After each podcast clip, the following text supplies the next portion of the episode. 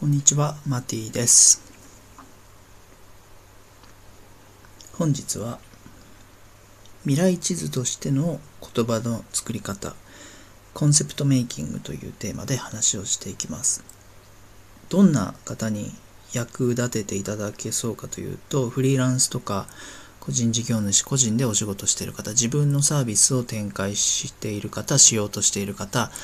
SNS で自分のコンテンツとか情報発信をしている方に役立つ内容になってきます。もちろんブログとかでも活用していただけますし、インスタグラムでも活用できますし、えっ、ー、と、これからどんな自分のオリジナルサービスを提供しようかなと考えている人にとって役立ててもらえるかなと思います。コンセプトの作り方。コンセプトってよく言われますけど、今回ここで伝えたいコンセプトっていうのは何かっていうと、お客様とする約束を一言にまとめたものです。お客様とする約束を一言にまとめたものがコンセプトです。例えばですね、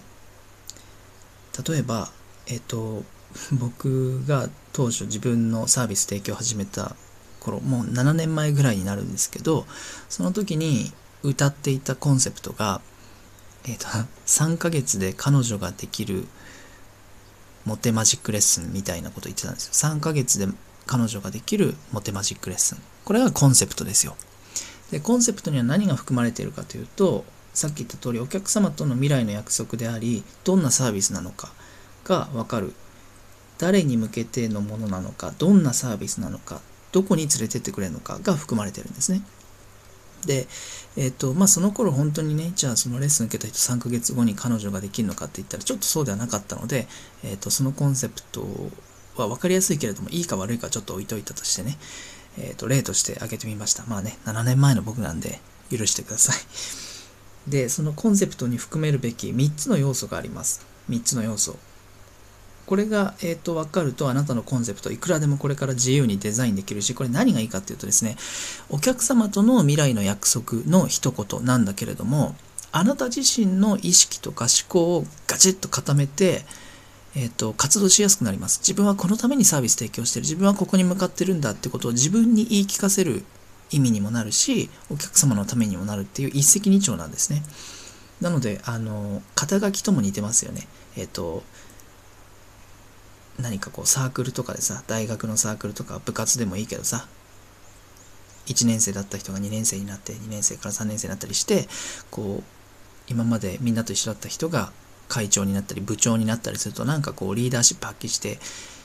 生き生きとしてくるじゃないですか。そうやって肩書きリーダーとかね、会長とかっていう肩書きが与えられると、あるいは3年生とか6年生とかっていう肩書きができたり、お兄ちゃんになったりすると、お姉ちゃんになったりすると、なんかこ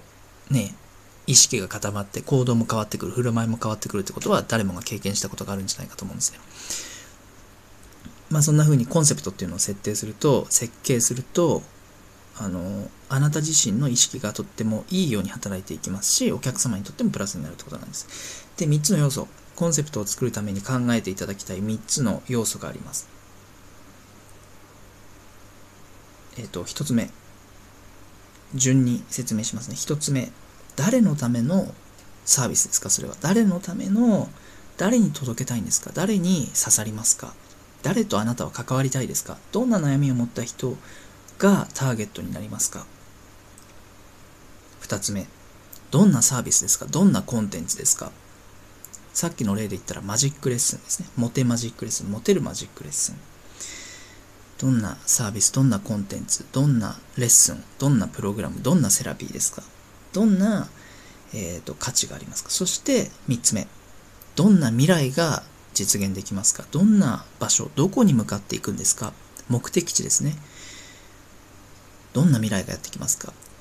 なので先ほどの例で言うと3ヶ月で彼女ができるっていう未来目的地。3ヶ月で彼女ができますよという目的地に向かってのモテるマジックレッスンだよ。モテるマジックレッスンという物事サービスコンテンツ。なので、その具体的なターゲットはそこでは言ってないけど、3ヶ月で彼女ができるということは男性向けですよね。で、これが例えば3ヶ月で結婚ができるとかだったら婚活になるんだけど、まあそのサービスを僕がやるかどうか別としてね。3ヶ月で彼女ができるモテマジックレッスンだったら、彼女が欲しい男子ってことになりますよね。で、具体的に言えば、えっと、25歳ぐらいとか24歳とか、えー、ね、20代とか、社会人の20代でっていうことになってくると思うんだけど、そういうイメージです。これをちょっともう少し、あの、僕なりにシンプルに覚えやすく、覚えやすくなるかどうか人によるかもしれないんだけど、今の3つを英語のスペルにすると who、誰に届けるか who、WHO、who、そして2つ目 what、何なのか何なのかどんなサービスなのか、そして3つ目 where、どこへ行くのか where、who、what、where、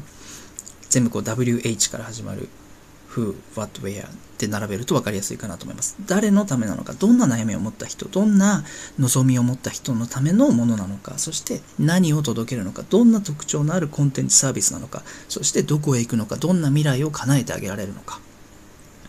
この3つをですね、順に考えていくと、コンセプトが出来上がるはずです。例えば、えっ、ー、と、例えば、セッションとかセラピーとかで、パートナーシップが、じゃあダイエットにしましょうか。ダイエットのセラピーだったら、ダイエットセラピーで、えっ、ー、と、何がいいかな。ダイエットセラピー。マイナス5キロをあの無理しないで叶えるダイエットセラピーみたいな。マイナス5キロを無理しないで叶えるダイエットセラピーみたいな。これも一つのコンセプトですよね。うん、それから、まあまあ、そんな感じです。で、で、まあこれが設定できると、さっき言った通り、自分は何、どんな人のために、どんな目的地に向かって、どんなサービスを提供するのかっていうのがぴったり決まりますよね。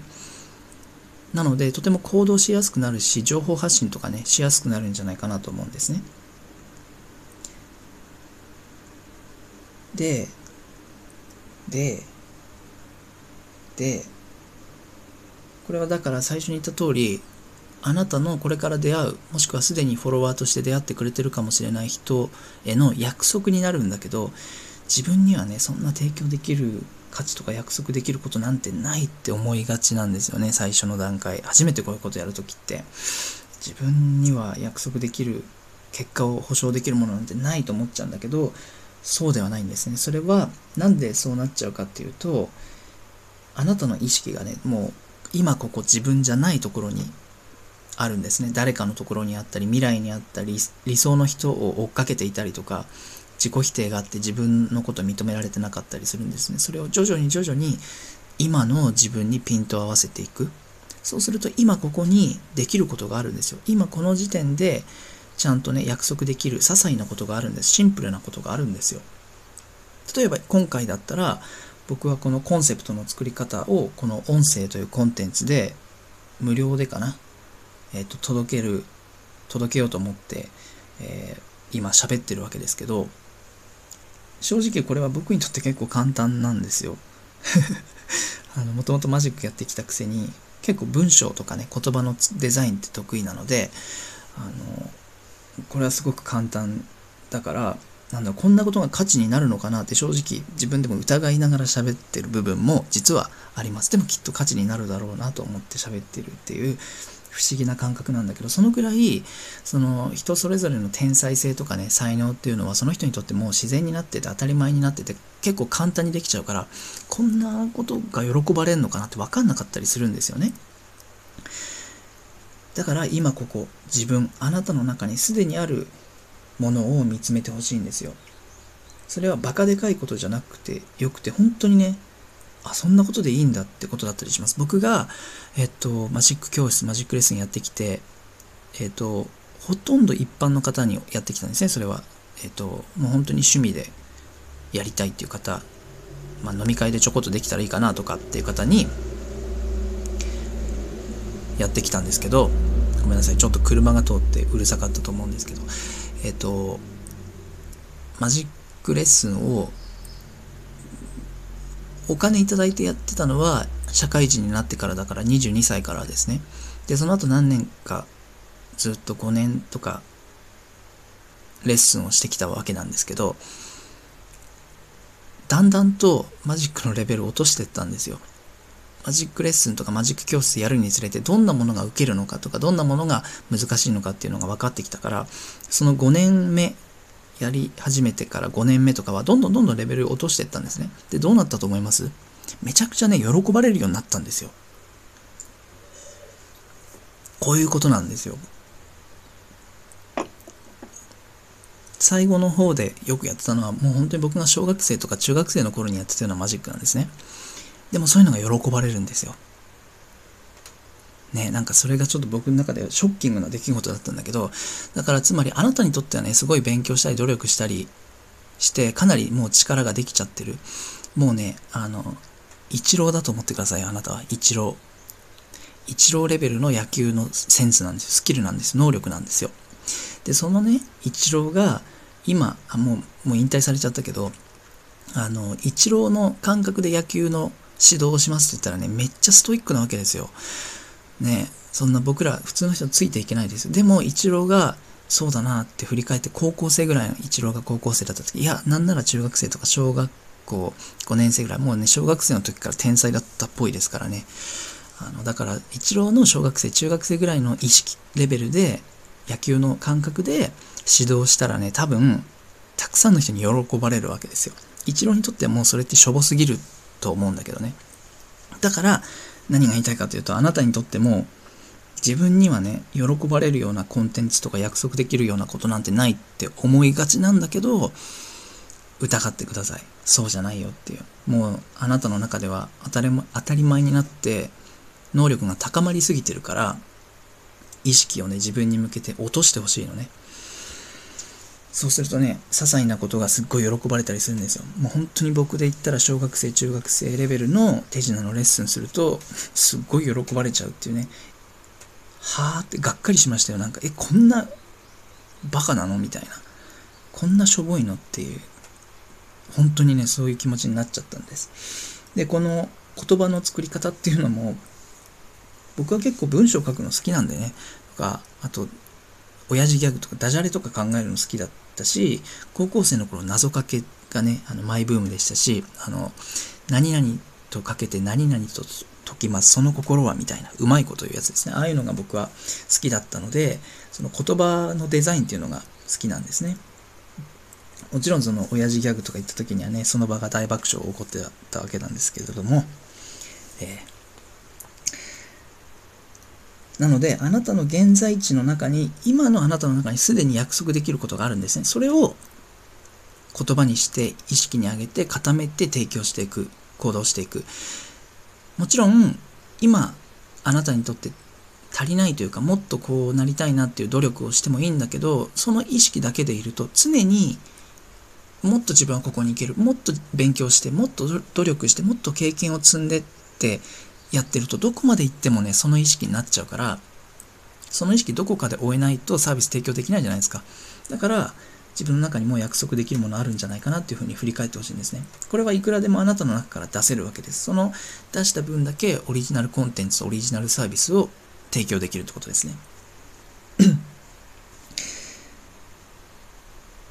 もう一つね、えっ、と、これに付随して